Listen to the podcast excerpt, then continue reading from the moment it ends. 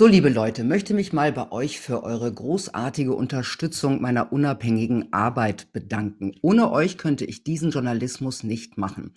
Und das Tolle für mich, ihr unterstützt mich freiwillig und nicht unter Zwang. Ja, unabhängige Medien sind ja auch die einzige Möglichkeit, sich abseits der Althergebrachten zu informieren und hochqualifizierte Meinungen zu hören, die woanders nicht mehr gehört werden, was eigentlich super schade ist. Also vielen lieben Dank und jetzt geht's los. Das Absurdeste und auch Traurigste, was ich in den letzten Tagen gehört habe, ein elfjähriges Kind hat nur einen Geburtstagswunsch, sich endlich impfen zu lassen. Wie man auch zur Impfung steht, das sollte sich ein Kind zum Geburtstag nicht wünschen. Was steckt dahinter? Angst? Die verzweifelte Hoffnung auf ein normales Kinderleben? Die letzten anderthalb Jahre waren für Kinder ein Martyrium. Keine Schule, wenig Freunde, Abstand, Masken, Angst und sensationell unempathische Politiker und Wissenschaftler, die in Kindern nur Objekte und Risiko sehen. Obwohl man inzwischen weiß, sie sind es nicht und sie haben auch kaum ein Risiko. Trotzdem geht das Martyrium weiter. Was macht das mit den Kindern? Darüber spreche ich mit einem Mann, der sagt, 50 Prozent der Kinder sind inzwischen krank und nicht nur wegen der aktuellen Krise. Jetzt den Punkt Preradovic. Hallo Michael Hüter. Hallo Frau Preradovic. Ich stelle Sie kurz vor. Sie sind Historiker, Kindheitsforscher, Kinderaktivist, Autor und Pianist. In den 90er Jahren haben Sie Geschichte, Germanistik, Philosophie und Kunstgeschichte an der Uni Salzburg studiert. Nach einem Buch über Scheidungskinder haben Sie jahrelang recherchiert, auch investigativ für Ihr neues Buch Kindheit 6.7, ein Manifest. Eine Geschichte der Kindheit und ein Plädoyer für ein menschenwürdiges und artgerechtes Aufwachsen von Kindern. Ich habe es gerade schon in der Anmoderation angesprochen. Ich habe erst kürzlich von einem Elfjährigen erfahren, der auf seinen Geburtstag hinfiebert. Und der hat nur einen einzigen Wunsch, dass er sich endlich impfen lassen darf. Also ich muss sagen, ich war ein bisschen entsetzt, als ich das gehört habe. Was passiert gerade? Ähm, was haben die letzten anderthalb Jahre in den Köpfen und Seelen unserer Kinder angerichtet? Ja, also was Sie da gerade schildern, habe ich schon oft gehört. Ich habe mit einem Journalisten auch kürzlich ein Interview gehabt und er hat dann im Off, also nach dem Interview noch so ganz schnell gesagt, Herr Hütter, jetzt eine private Frage noch schnell. Äh, nächste Woche kommt der Impfbus vor die Schule meiner Tochter, die ist zwölf. Ja, äh, was soll ich machen? Ich höre das laufend. Es ist erschütternd. Es ist erschütternd, dass die Kinder nach Impfungen flehen und vor allem nach dieser Impfung. Ja? Äh, ich habe das schon vor drei Monaten in einer Talkrunde, da war unter anderem der Professor Horkatz auch äh, gegenwärtig thematisiert und habe ich gesagt, ich, ich, da war die Kinderimpfung noch gar nicht in sich, dass das wirklich durchgeht. Ja? Dass die überhaupt durchgeht, ist höchst fraglich. Ja, aber lassen wir das jetzt einmal noch äh, durchgegangen ist, ist höchst fraglich.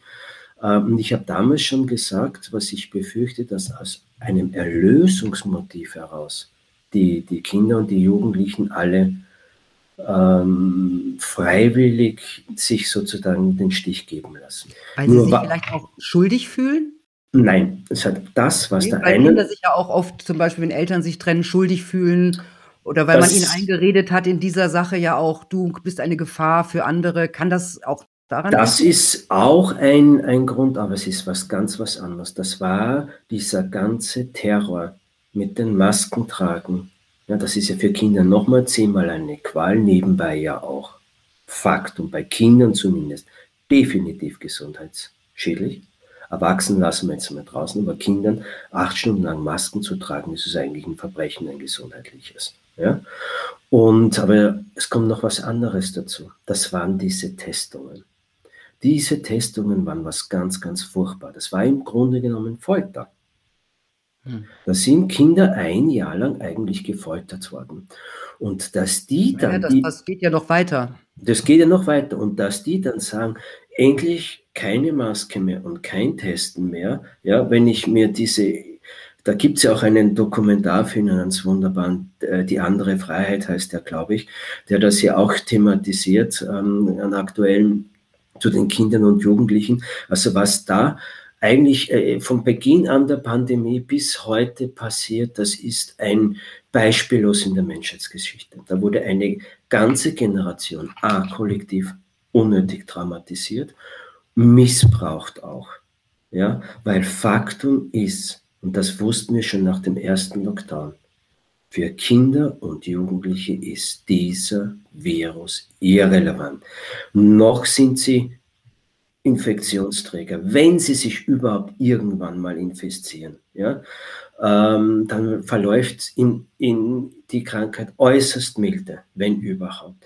Wir haben eine Todesrate, das ist die öffentliche Zahl der DGBI in, in Deutschland, das ging sogar durch die Medienrate April 20 bis April 21, ja, sind unter 14 Millionen Kinder und Jugendlichen ähm, vier Kinder verstorben an oder mit Corona. Und diese vier Kinder waren aber schon schwerstkranke Kinder. Das waren, glaube ich, krebskranke Kinder. So, und jetzt komme ich, wenn ich schon das Stichwort Krebs habe, ja. Wir haben alleine in Deutschland, ja, 23, ähm, unter den 1 bis 14 Jahren bereits 23 Prozent der Krebstodesfälle sind bereits Kinder. Das ist ein Thema, wo schon in meinem Buch Kinder 6.7 aufmerksam gemacht hat, dass seit Jahren der Krebs auch bei Kindern und Jugendlichen im Vormarsch ist. Und verrückterweise, ganz kurz, um das dazu zu sagen, eigentlich ist ja Krebs in erster Linie eine Alterskrankheit. Das ist eine erwachsene Krankheit. Das ist ein ganz, ganz, ganz neues, erschreckendes Phänomen. Ist bekannt, ist also behördlich, gibt es hier Zahlen. Ja, und da waren allein, äh, glaube 2019 in Deutschland, müssen Sie sich mal vorstellen, 4600 krebstote Kinder. 4600. Wir haben vier keinen Menschen interessiert. Wir haben vier Corona mit oder an Corona Kinder, die wie gesagt schon schwer krank waren.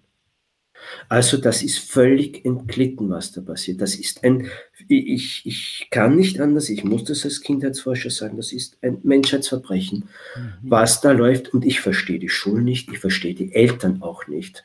Ja, weil jeder kann sich informieren, jeder kann sich die Daten holen.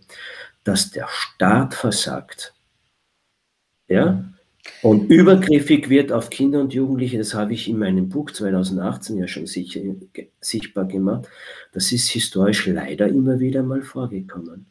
Aber was ist eigentlich die ursächlichste Aufgabe von Elternschaft? Das ist mein Kind zu schützen. Mhm.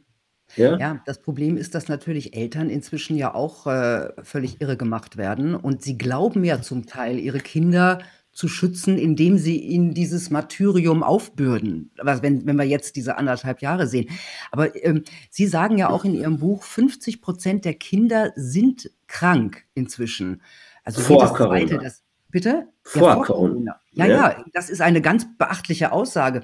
Ähm, wie meinen Sie das? Woran sind diese Kinder grundsätzlich erkrankt oder was sind das für Krankheiten? Das unglaublich Fatale an der Situation der letzten anderthalb Jahre ist, dass den meisten Menschen überhaupt nicht bewusst war, wie miserabel schlecht der physische und psychische Befund schon davor von Kindern hier in der industrialisierten westlichen Welt ist. Jedes zweite Kind, das ist seit Jahren bekannt, jedes zweite Kind in Europa hat zumindest eine chronische Krankheit.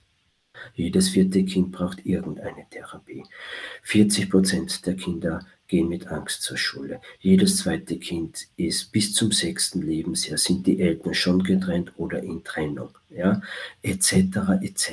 Und da ziehen Sie den direkten Zusammenhang auf. Und jetzt, und jetzt bei, nur bei diesem Befund, den ich Ihnen jetzt gesagt habe, und jetzt setzen Sie das, was wir jetzt mit, im Namen von Corona machen, auch noch darauf. Ja, da hat eine ganze Gesellschaft vollkommen den Blick für die Zukunft verloren. Mhm. Da hat eine Gesellschaft im Grunde genommen gar kein Interesse mehr an eine Zukunft. Wenn ich sowas ignoriere, wenn ich, wir machen die letzten gesunden Kinder im Prinzip noch krank. Das werden wir als Gesellschaft, als Kultur noch bitter bereuen, wenn wir aus der Nummer nicht möglichst bald wieder rauskommen. Mhm. Und Sie sehen da einen direkten Zusammenhang auch, dass die traditionelle Familie im Grunde zerstört ist, dass die meisten Kinder inzwischen oder viele Kinder inzwischen schon Trennungskinder sind, Eltern sich scheiden lassen. Ähm, wie ist das da ist der Zusammenhang? Ein, ich habe das haben mal wieder vor Corona ja, äh, mal sichtbar gemacht, ähm, was eigentlich in den letzten 200 Jahren passiert ist, im sogenannten im Zuge der industriellen Revolution.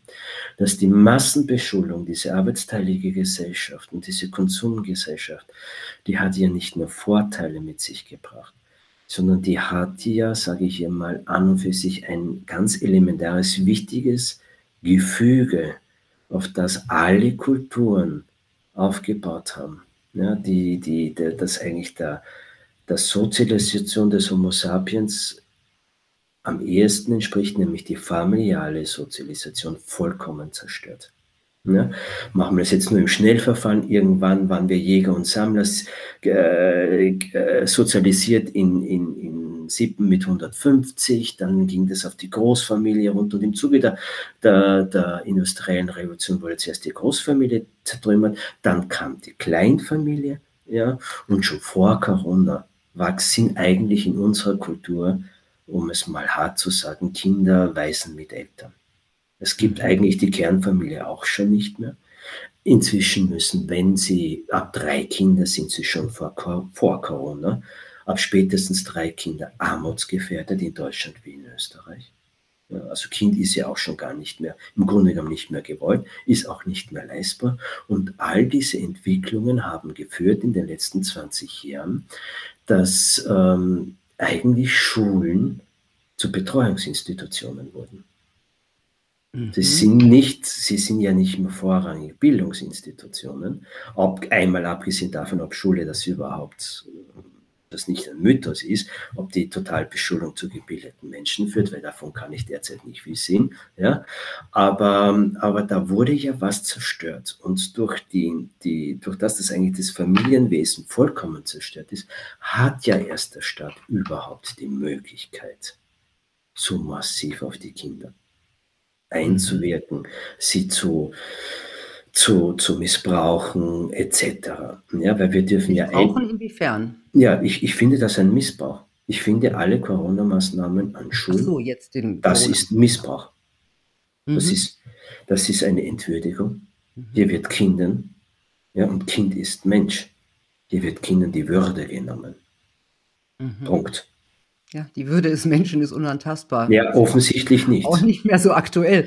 Aber machen Sie ja nichts mehr vor. Wir leben ja in einer Art Faustrecht-Gesellschaft wieder. Es sind ja, ohne dass die jemals aufgehoben wurden, vom ersten Lockdown an bis heute, sind im Prinzip die, die in der Praxis, in der gesellschaftlichen, die, Kinderrechts, die Kinderrechtskonventionen der UNO ja auch aufgehoben. Wissen Sie, worauf alles eigentlich ein Kind laut laut Verfassung, auch Österreich, Deutschland, hat alle großen wichtigen äh, Pass, äh, jeden Passus der Kinderrechtskonvention der UNO steht auch in der deutschen und der österreichischen Verfassung, ist übernommen worden. Davon ist nichts mehr übrig. Null mhm. seit eineinhalb Jahren. Ja? Und, und, und in Österreich, da weiß man das definitiv, in Deutschland wird das ja viel mehr äh, sage ich jetzt einmal, ignoriert oder zu Tode geschwiegen. In Österreich gab es nie eine Triage an den, äh, in, bei den Erwachsenen in den Krankenhausbetten. Aber an den Kinderpsychiatrien. An den Kinderpsychiatrien, ja. Die Frau, Frau Professor Skala von der Uni in, in, in Wien, von der Kinderpsychiatrischen Universitätsklinik Wien zum Beispiel, machte ja jetzt schon ein Jahr darauf aufmerksam. Ja. Nichts passiert. Es wird ignoriert. Ja, Sie, Sie sagen ja, Sie sind ja ähm, der Auffassung, die inzwischen eigentlich oder die generell alle Wissenschaftler vertreten, dass Kinder mit dem Bedürfnis nach Nähe zur Welt kommen. Ja. ja. Ähm, jetzt ist natürlich, wenn Sie sagen, äh, Kinder sind Waisen mit Eltern, auch da ist anscheinend spürbar Nähe verloren gegangen. In den an letzten anderthalb Jahren natürlich nochmal ganz deutlich. Ja, auch die Nähe, das Berühren der Freunde, das Umarmen von Oma und Opa, also all diese ganze Nähe. Was kann das denn für Folgen haben? So äh, in Sachen Empathie und Emotionen bei Kindern? Das ist eine Frage, die ich immer wieder gestellt bekomme und ich kann dazu nur sagen, wir wissen es nicht, außer dass sie verheerend sein werden, weil wir etwas machen, was wir in der gesamten Geschichte der Menschheit überhaupt noch gar nicht gemacht haben Wir sind Teil eines ja auch Sozialexperimentes. Jetzt stellen Sie wenn wir jetzt einmal nur ein kleiner Ausschnitt, um das zu verdeutlichen. Ja? Wir, äh, es gibt ja auch noch sowas wie Neurobiologie, also Gerald Hüther und Co. Ja? Wenn man einmal weiß, wie plastisch das menschliche Gehirn ist, wie lange, das dauert ja bis zu 19, 20, bis es mal vollständig entwickelt ist. Ein Dreijähriger, der verbringt jetzt die Hälfte seiner Lebenszeit damit, dass er Erwachsene nur mit Masken sieht. Hm. Ja, ja was das bedeutet das für die Ausbildung von Mimik, für das Erkennen von Mimik? Ja, das heißt, wir, vereinfacht gesagt, was wir, was wir abzeichnen wird, dass wir eine, eine hochneurotische, ja, normopathische Gesellschaft züchten, dass möglicherweise viele Verschaltungen, Entwicklungen im Gehirn, das kann man schon sagen, die, die wir bisher von alleine in unserer Sozialisation entwickelt haben, dass die sich nicht ausbilden oder gestört oder irritiert sich entwickeln. Ja? Kinder werden auf jeden Fall ihre vollen Potenziale nicht ähm, entfalten können. Angststörungen nehmen ja in einem massiven Aus, Auswachs, mhm. Zuwachs jetzt schon zu. Die äußern sich natürlich dann in irgendwelchen Phobien und Neurosen dann natürlich erst 10, 15 Jahre später. Ja?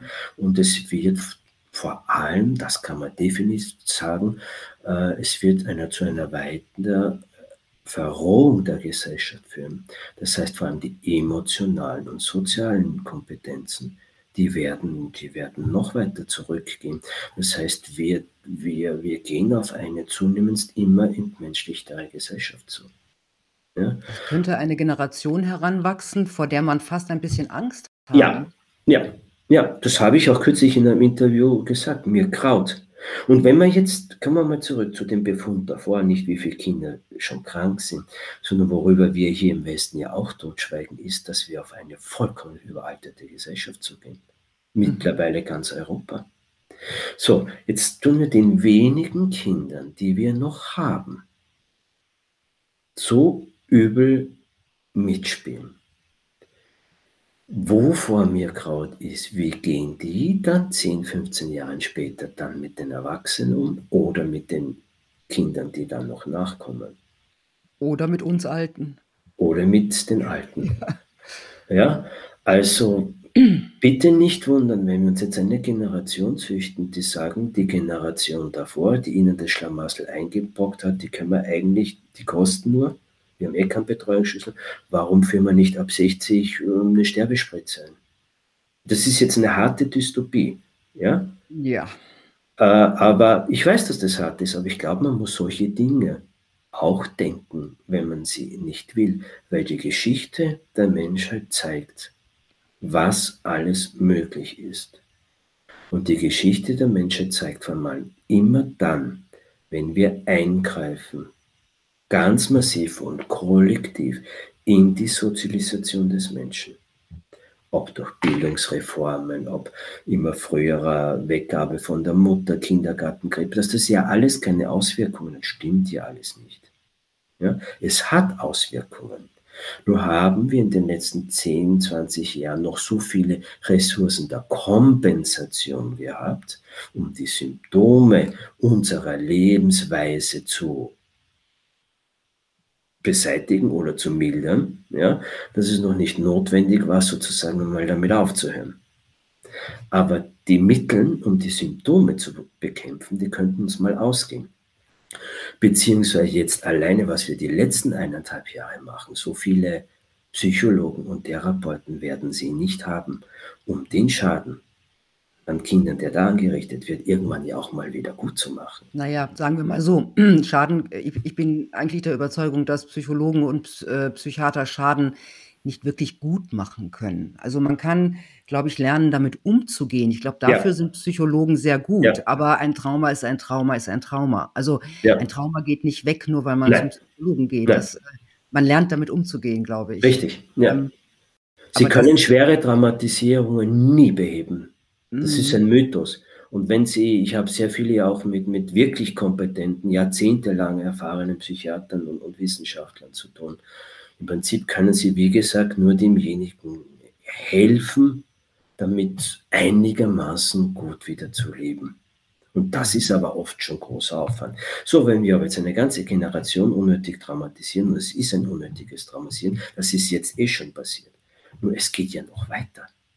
Es hört ja nicht auf.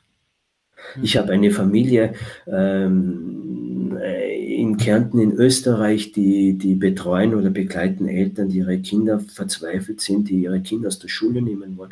Und ich habe kürzlich ähm, telefoniert, also, da, also sie spricht drei Stunden täglich, telefoniert sie mit Eltern, die wirklich verzweifelt sind.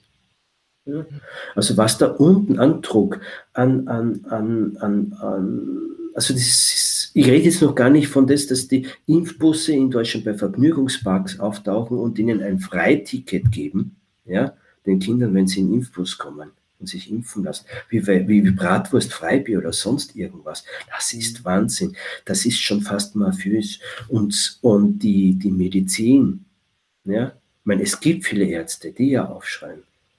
Aber die Medizin, glaube ich, als Historiker, wenn ich jetzt einmal weiterdenke, 10, 15, 20 Jahre, die Medizin wird das bitter, bitter, bitter bereuen, dass es sich jetzt schon eineinhalb Jahre lang von der Politik missbrauchen lässt. Hm. Ich war mir sicher, die ersten halben Jahre war der Großteil der Mediziner, Ärzte, Virologen, wie auch immer, aus welchem Disziplin auch immer, ja, ähm, haben vielleicht nicht gesehen oder konnten nicht sehen, dass es hier eher mehr langsam um einen politischen Virus geht und das im Grunde genommen missbraucht werden. Ja? Aber ich kann, also bei der derzeitigen Faktenlage, bei dem derzeitigen Zustand der Gesellschaft, bei allen sogenannten Kollateralschäden, die jetzt schon sichtbar sind, ja, müssten eigentlich alle Mediziner irgendwann mal aufstehen und sagen, also jetzt reicht.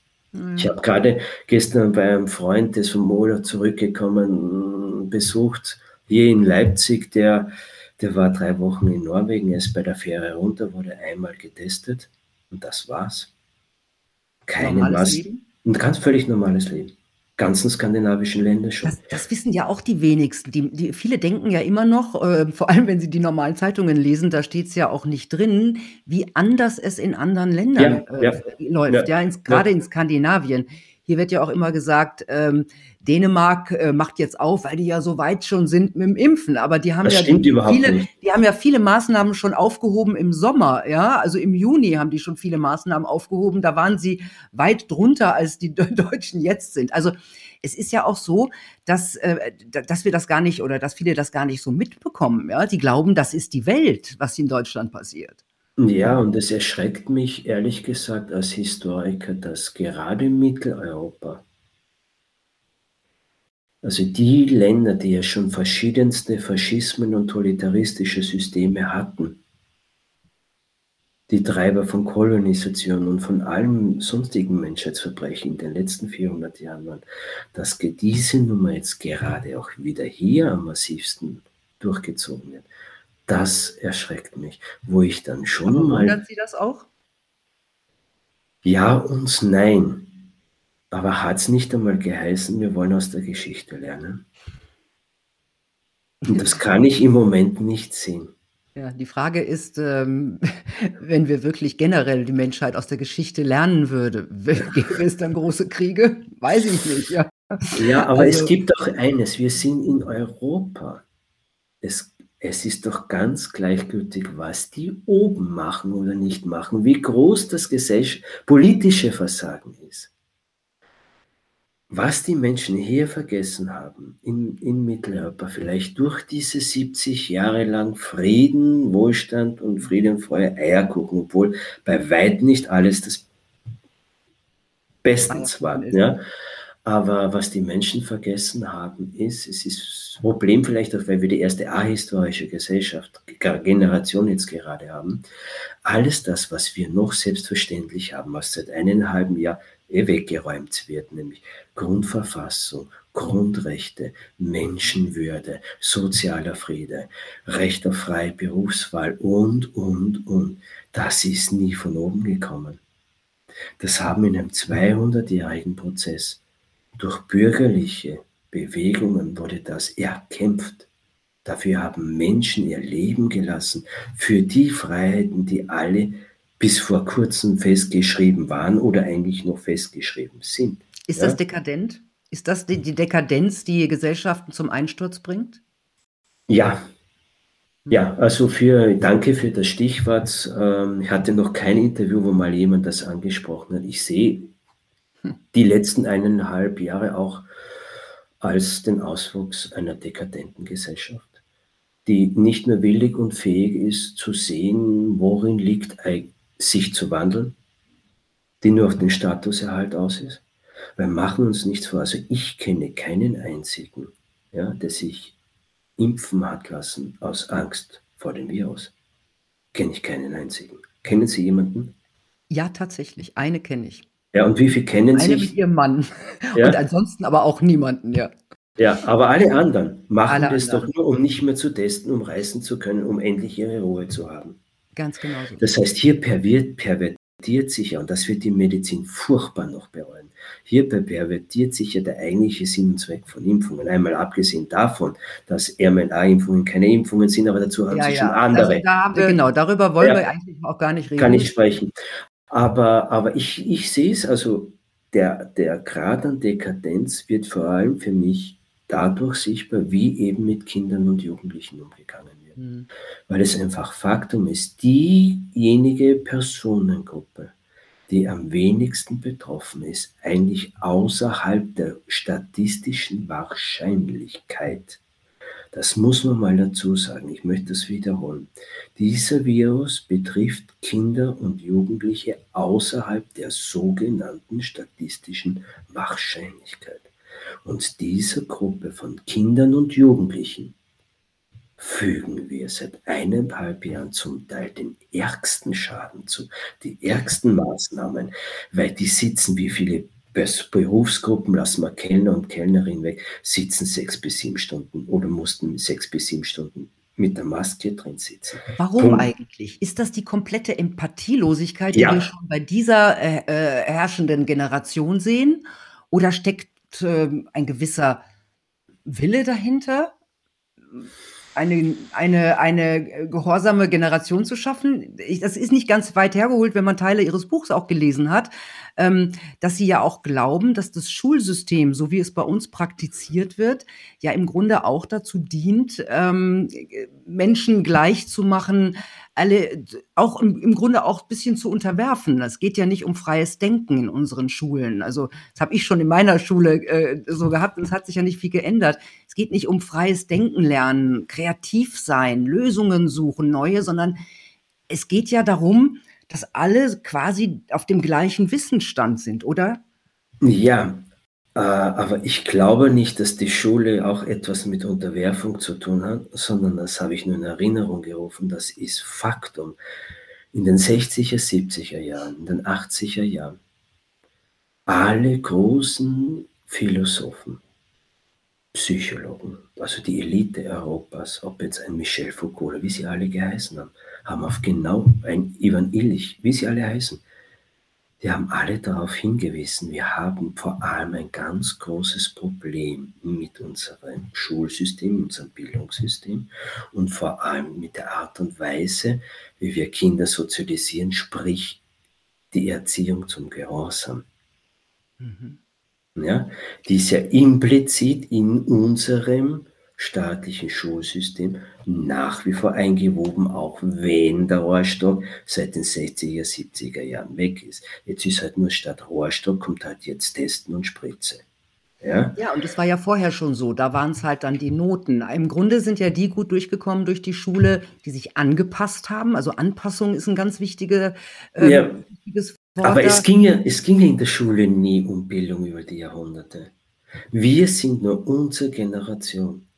Wir hatten, ich, ich bin, ich sage es Ihnen, Frau Brealic, ich bin so froh seit eineinhalb Jahren, dass ich 1968 geboren bin. da sind Sie nicht alleine. Ja, also was hatten wir für ein Glück? Für eine dies, Kindheit auch noch. Was für eine Kindheit, ja. Und ähm, da können wir vielleicht dann noch zu sprechen kommen, weil mhm, das müsste man, allein diese 40 Jahre, was da passiert ist, ja, gehen wir aber nur von meiner oder ihrer Kindheit aus. Und aber zurück zur Schule und dem Gehorsam. Ich glaube, wenn man jetzt schaut, was die Schule gerade abwickelt, warum ist das überhaupt möglich? Die Schule war nie dazu, da bis zum Zweiten Weltkrieg oder den 50er Jahren. Das Schulsystem hatte nie mit Bildung zu tun. Es ging immer darum, oder nicht vorrangig mit Bildung zu tun. Es ging in erster Linie darum, die herrschende Religion oder später Ideologie möglichst früh und wirkungsvoll durchzusetzen. Seitdem wir eben nämlich die Trennung des Kindes aus dem öffentlichen Raum haben und die Trennung des Kindes, die frühe von der Familie und die lange Eingliederung, also zuerst Schule, dann ja auch noch Kindergarten und dann Krippe, seitdem wir dieses Konstrukt haben, haben wir in Wahrheit die, die neurotischsten, egoistischsten, narzisstischsten und empathielosesten Gesellschaften. die, die totalitaristischen kurz, Systeme sind ein Kind Europas und die entstehen ja genau ab dem, das, was ich jetzt kurz skizziert habe, das erste Mal durchgesetzt war. Sonst könnten sie weder diese Nummer durchführen, die wir jetzt gerade haben, noch sonst gäbe es keine Nationalsozialismus, hätte es nicht gegeben und vieles andere nicht. Aber eins müssen Sie mir jetzt erklären. Was meinen Sie mit der Trennung von Kindern aus dem öffentlichen Raum? Was die meisten Menschen, es habe wieder mal in Erinnerung gekommen, dass der Mensch hat immer gelernt, wollte sich immer bilden. Das steckt in uns drin. Ein Kind stellt zum, bis zum vierten Lebensjahr 400 Fragen pro Tag. Wir, wir, wir das wissenschaftlich Faktum, wir, der Mensch kommt mit Empathie auf die Welt, kommt mit sozialer Kompetenz auf die Welt oder mit dem Bedürfnis nach sozialem Verhalten. Ja? Ähm, und, und, und, und, oder Sigmund Freud, ja, ich bin kein Freund von Sigmund Freud, aber er hat das einmal so schön auf den Punkt gebracht. Er hat gesagt, schauen Sie sich die strahlende Intelligenz jedes Kindes an. Und dann schauen Sie das durch, die durchschnittliche Intelligenz eines Erwachsenen an. Was ist, was ist davon übrig geblieben? Das heißt, unsere Sozialisation, unser Bildungssystem, nur weil dann ein paar das überstehen oder ihnen daran nicht zugrunde gehen. Ja? Aber wir bekommen mit, mit, mit diesem Bildungssystem unter Anführungszeichen genau das, was wir brauchen. Auf Befehl. Nationalsozialisten, Kommunisten, Konsumenten. Äh, seitdem wir dieses Bildungssystem haben, können sie jede Ideologie binnen 30 Jahren durchsetzen. Das ist historisches Faktum. Davor war das nicht möglich. Das Christentum hat tausend Jahre gebraucht, bis es sich als monotheistische Religion in Europa durchsetzen konnte. Nur so als ein Beispiel. Mhm. Jetzt was Jetzt. ja auch bei Schule, was mich ja immer völlig irritiert hat bei Schule. Zum Beispiel, man, man schaut immer nur auf die Schwächen der Kinder und nie auf die Stärken. Ja? Also mm. wenn ein Kind mm. jetzt äh, unbegabt, völlig unbegabt von Mathematik ist, also Anwesende angesprochen, ähm, ist das das Wichtigste, dass dieses, diesem Kind Mathematik äh, einge, nicht geprügelt, aber eingedroschen in irgendeiner Form wird. Ähm, wenn es auf der anderen Seite aber vielleicht sprachbegabt ist und äh, da irgendetwas kann, wird das hingenommen, so nach dem Motto Gott sei Dank, das ist ein Ausgleich für die fünf in Mathe, ähm, aber es wird nicht gefördert. Ist das nicht auch der völlig falsche Weg? Wir sollten, wir sind ja nicht alle gleich. Im Grunde haben wir alle unterschiedliche Talente. Wir müssten doch die fördern. Das, das würde ja. doch eine Gesellschaft weiterbringen. Aber was Sie da gerade ansprechen, das ist ja nur ein Teil einer Schulkritik, die Sie ja schon, die Schule wurde kritisiert, seitdem es sie gibt. Die Schule hat über 400 Jahre nie vollständige Zustimmung erhalten. Mhm. Ja? In Wahrheit haben wir ja nur eine Gesellschaft errichtet, wo die Eltern gar nicht mehr anders können, wenn sie Kinder haben. Ja? Aber die Geburtenzahlen gehen ja sowieso seit Jahrzehnten immer weiter runter. Ja? Sie können ja gar nicht mehr anders als beide inzwischen arbeiten und das Kind weggeben. Ja? Aber alleine dieser Punkt, dieses alle gleich machen, das hat zu fatale Konsequenzen. Erstens fördert es den Konkurrenzdruck, es fördert das Mobbing, es bestätigt das Selbstwert des Kindes. Wir machen alle auf eine Linie. Ja? Und jetzt spielen sich manche, die sind unterfordert. Und manche werden gequält unnötig, dass sie darauf kommen, die wollen ihr ganzes Leben lang nicht wieder lernen. Ja? Also anstatt, dass wir wirklich, was wir endlich einmal brauchen, sind wieder Menschen, die etwas wirklich gut können. Weil jedes Kind kommt, wir kommen als Individuum auf die Welt, als Persönlichkeit. Das braucht nur kostbar begleitet mit Empathie und Liebe und sicher gewissen Förderung begleitet werden. Ja?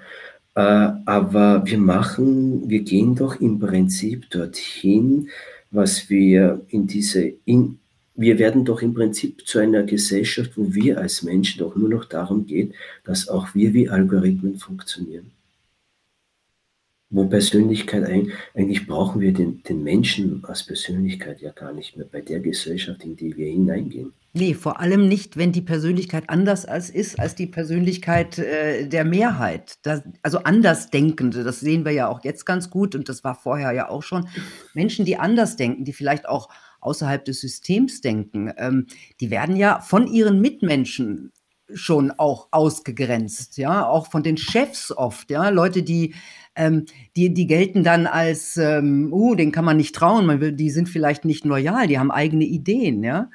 Da fragt man sich natürlich, wie kommen denn dann die großen Ideen zustande, wenn, wenn wir alle so quasi untergebuttert werden und uns diese Persönlichkeit und das eigenständige Denken ausgetrieben wird. Die kommen nicht die großen mehr. Ideen her. Die werden nicht mehr kommen. Da sind wir bei einem ganz großen Punkt und das ist der Irrsinn, der, der, der, einer der wichtigsten Punkte jetzt nur, ich gehe da ja ausführlicher im, im letzten Hauptteil meines Buches ein, das, was den Westen groß gemacht hat und ihn sozusagen unter Anführungszeichen die Vorherrschaft für eine Zeit weltweit gebracht hat, nämlich Innovation in Technik, in Wissenschaft, ja, in den letzten 200 Jahren. Oder fangen wir bei den frühen Wissenschaftlern Galileo an, wie es angefangen hat. Das werden wir nicht mehr bekommen. Weil schauen Sie nämlich einmal, das habe ich einmal auch in Erinnerung gebracht, 80 Prozent der positiven Persönlichkeiten allein Europas der letzten 200 Jahre, 80 Prozent, waren entweder unbeschult, kamen sehr spät in die Schule oder waren Schulversager. Goethe und Humboldt sind ja nur die berühmtesten Beispiele, die familial sozialisiert wurden. Aber da gibt es noch eine ganze Menge andere. Die Pioniere der sogenannten digitalen Revolution, die sind ja mal alle analog aufgewachsen. Mhm. Jetzt, es fällt mir nämlich gerade ein, im Umkehrschluss. Es gibt ja in Deutschland zum Beispiel für Medizin den Numerus Clausus, ja? Dass, ja. Man, ähm, dass man nur mit einem Abitur ähm, fast besser als eins äh, überhaupt Medizin studieren darf. Das sind dann doch die super angepassten, die dann überhaupt ja. in die Lage kommen, Mediziner zu werden. Das heißt, haben wir heute den Mehr, ist der Mehrteil, mehr, die Mehrzahl der Mediziner heute, sind das die Konditionierten, die schon komplett angepassten? Also ja, aber da sind wir ja jetzt, sage ich jetzt mal, dieser Totalitarismus, der meines Erachtens, in dem wir mittendrin hineinbewegen, den können wir natürlich auch wieder äh, beenden, den nenne ich den weißen Totalitarismus. Weil er einfach ganz stark, ob die denen noch bewusst sind oder nicht, durch die Medizin getragen wird. Aber schauen wir doch einmal an, was machen sie durch, bis sie mal als Mediziner rauskommen. Mhm. Sie müssen super angepasst sein. Sie dürfen nicht selber denken, nicht fragen. Sie sind nur damit beschäftigt, ständig möglichst viel in sich hineinzulernen, damit sie mal die Nummer aus Clausus erreichen und dann so weiter. Das Medizinstudium allein, da hätte da genau Gerald Hüther, das ist ein, ein maschinenhaftes Bildungssystem, am meisten noch vor allem dort bei der Medizin. Wie Gerald Hüther einmal in einem Interview schon vor Jahren gesagt hat, ein Mediziner müsste eher mehr statt in Naturwissenschaften äh, und, und in Mathematik, in, in Psychologie, in Empathie ja, ausgebildet sein. Ja? Habe ich mal damit die, beschäftigt. Die sind überhaupt die sind, Ausbildung nicht. Also ja, die sehen den Menschen als, als, als Objekt, als etwas Maschinenhaftes. Ja? Wo ist die Schraube locker? Jetzt, äh, oh, oh, überspitzt formuliert, wo kann ich ein Rädchen rausnehmen, reingeben oder was kann ich spritzen oder geben, dass das, das ganze Werk einfach wieder funktioniert. Aber es hat weder was mit Heilung zu tun, die ganze Psychosomatik, also Christian Schubert, Psychoneuroimmunologie, ich weiß nicht, ob Sie schon ein Gespräch mit ihm hatten wir äh, gehabt haben, ja, das alles existiert alle. So, und jetzt komme ich zurück zu Kindern. Mhm. Und mit der Sozialisation der Kinder gehen wir genau in diese gleiche Richtung. Tanz, Sport, Freizeit, Spiel. Alle eigentlich Kompetenzen, die zu einem vernetzten Denken auch führen, die unterbinden wir seit Jahren immer mehr, um diesen blöden, absurden Preis irgendwelche Linien zu erreichen, die irgendjemand festgelegt hat. Ja? Was wir aber dabei bekommen, sind, dass dann Menschen, die dann da rauskommen, eines vor allem nicht mehr wollen, lernen. Und das die wollen für den Rest ihres Lebens nicht mehr lernen, sondern sich ablenken, betäuben in irgendwelcher ja. Möglichkeit, konsumieren. Erwachsene, Erwachsene, vor allem Männer, lesen ja auch gar, äh, in, der, in der Mehrzahl gar nicht so viel. Ne? Wir haben ja, ja seit Jahren, es wird nicht mehr gelesen. Ja? Also Frauen Und, lesen, glaube ich, noch mehr. Aber ja, aber das ist erschreckend, wie das seit, seit Jahren zurückgeht. Ja? Und, mhm. und wir bekommen, so jetzt hatten wir aber eine Gesellschaft, eine Konsumgesellschaft, wo, wo das noch nicht so aufgefallen ist weil jeder sich irgendeine Möglichkeit gefunden hat, sozusagen das Beschädigte selbst irgendwie zu kompensieren. Aber wenn es mal wegfällt, was haben unsere Kinder und Menschen eigentlich außer Angepasstheit dann und funktionieren können? Jetzt stellen wir uns mal vor, wir bekommen jetzt irgendwann mal eine wirklich reale, ernsthafte, größere Krisen. Die Generation Maske soll das meistern? Kann ich nicht sehen. Nee, es sind ja die die ihnen fehlt ja dann auch sehr viel Erfahrung, ja. Und Ja. was in den letzten anderthalb Jahren ich meine, Erfahrung ist ja auch ganz wichtig, eigene Erfahrung durch die Digitalisierung. Das ist ja im Grunde jetzt der nächste große Hype in den Schulen und in den Kultusministerium. Digitalisierung um jeden Preis. Ähm, die Kinder sitzen ja eh schon so viel am Computer und und das ist doch Erleben aus zweiter Hand, ja. Ähm, das, damit kriegt man doch ja. keine Kompetenz. Und jetzt lassen Sie uns doch noch mal reden. Wie haben wir unsere Kindheit verbracht? Und das ist genau einfach, der springende Punkt. Ja. ja also ich nehme jetzt einfach, ich nehme nur mich als, als ja. glaube ich, sagen zu können, normale Kindheit. Ja, ich bin 1968 eben geboren in Kärnten, ähm, in einer Kleinstadt. Und äh, wir waren, also in Kindergarten bin ich einmal schon nicht gekommen, weil ich glaube, den gab es noch gar nicht. Es war nur im letzten äh, halben Jahr vor oder Jahr äh, vor Kinder, äh, also im fünften Lebensjahr bin ich dann, aber auch nur zwei oder dreimal nachmittags irgendwie so in den Kindergarten gegangen. Und meine Frau ist überhaupt nicht den Kindergarten, genau selber Jahrgang, in Niederösterreich geboren, überhaupt nicht in den Kindergarten gegangen, weil es in dem Dorf, im Dorf war es nicht mal in der Stadt, überhaupt keinen Kindergarten gab. Ja? Also wir haben das schon einmal nicht gehabt. Was heute Pädagogen also einhämmern, einhämmern, die sogenannte Politik hämmert ja in den Müttern ein seit Jahrzehnten, wenn ihr Kind nicht schon früh in die segensreiche Förderung von Kitas und Kindergarten, wird nichts aus den Menschen. Aber was haben wir jetzt für eine Generation? Und was ist aus den Menschen allen geworden, die das überhaupt gar nicht gekannt also Kinder, die nicht in den Kindergarten gehen, die lernen im Grunde, die, die laufen mit, ja, und die, die lernen von Großeltern, von Eltern, von, von allen, oder? Ja, vor allem weiß man halt, die, die, die, die lernen analog vor allem auch noch. Und die haben ein viel ein breiteres Erfahrungsspektrum als die Kinder, die den ganzen Tag mit Gleichaltrigen zusammen sind. Ja, ja klar, die, die, die haben jüngere, vielleicht jüngere Geschwister, auf die sie aufpassen Nämlich, müssen.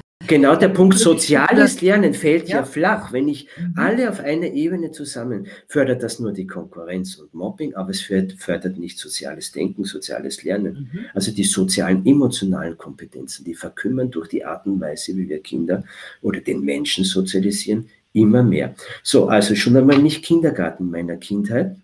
Und dann in der Grundschule war jeden Tag Mittag Schluss. Es gab keinen Hort. Es war um eins oder spätestens zwei, aber meistens eins, war Schluss. Und wir waren dann jeden Tag im Freien. Da muss ich schon wirklich geschüttet haben. Jeden Tag gemischtaltrig. Keiner hat gewusst, wo wir sind. Und wir haben jeden Tag was Neues erlebt, oder? Ich weiß nicht so. Was wir machen. Wir haben jeden Tag was Neues erlebt. Ja, genau. Ja, das Einzige, was meiner Mutter und so vielen anderen Eltern in der Zeit wichtig war, dass die Schramme, mit denen wir am Abend heimgekommen sind, dass die nicht dass sie die selber versorgen konnten. Das war's. Ja? Genau. Und am Abend acht heim, wir haben kein Handy gehabt. Wir waren immer pünktlich zu Hause. Ich kann mich gar nicht, ich hab, hat mich schon kürzlich jemand in einem Interview gefragt, aber Herr Hütter, wie sind Sie dann nach Hause gekommen? Ich, ich weiß nicht, wahrscheinlich haben wir auf die Kirchenuhr geschaut. Ja, nehme ich einmal an. Ich kann mich gar nicht erinnern. Ja? Ich hatte, glaube ich, eine Uhr, aber.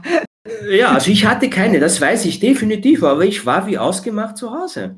Und wenn ich eine Minute später draus heimgekommen dann war es auch kein Frage, aber meistens genau, war wir ich hatten ja auch Hunger und dann waren wir müde und haben dann im Grunde äh, sehr gut geschlafen. Alles, ja, sehr gut geschlafen, alles nochmal Revue passieren lassen. Genau, und heute machen die Eltern Playdates aus für ihre Kinder oder dann äh, werden die unter es ist so, die, die werden schon kontrolliert, ja. Also dieses Unkontrollierte, was wir hatten. Das ist das, Wahnsinn. Das, das ist, ja, das ist so schade.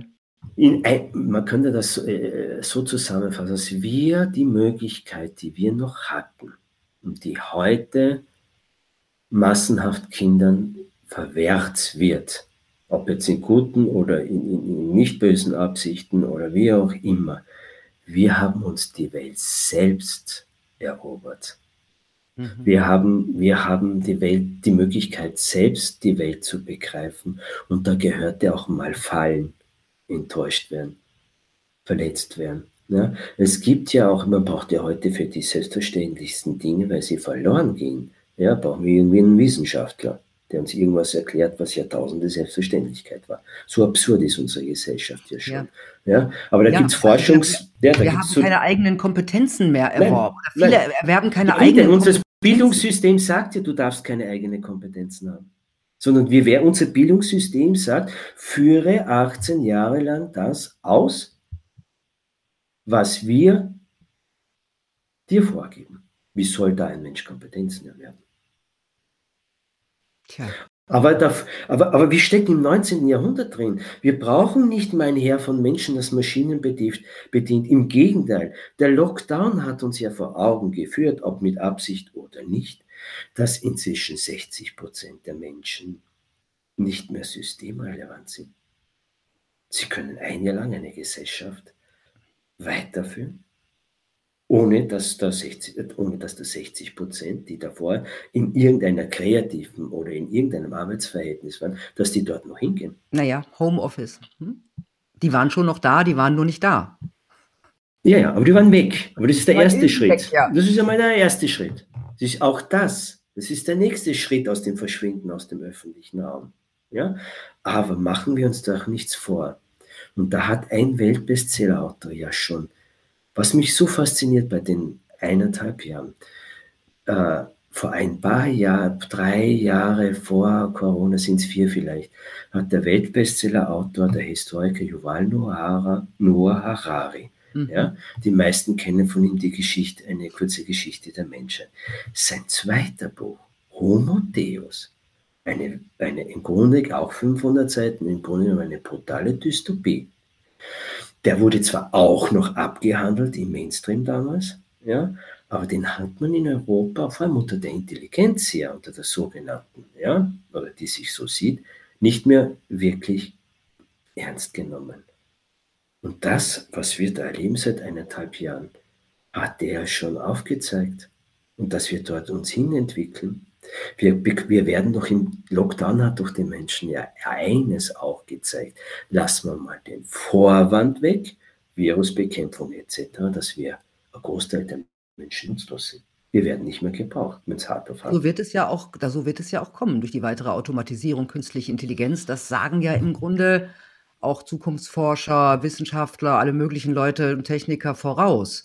Da wird es eh darum gehen, was ja, aber, mit den Menschen? Aber wer bestimmt dann? Dann kommen wir ja irgendwann wieder zu lebenswerten, unlebenswerten. Wer bestimmt eigentlich und legt das fast fest, welche Menschen wir haben wollen oder nicht?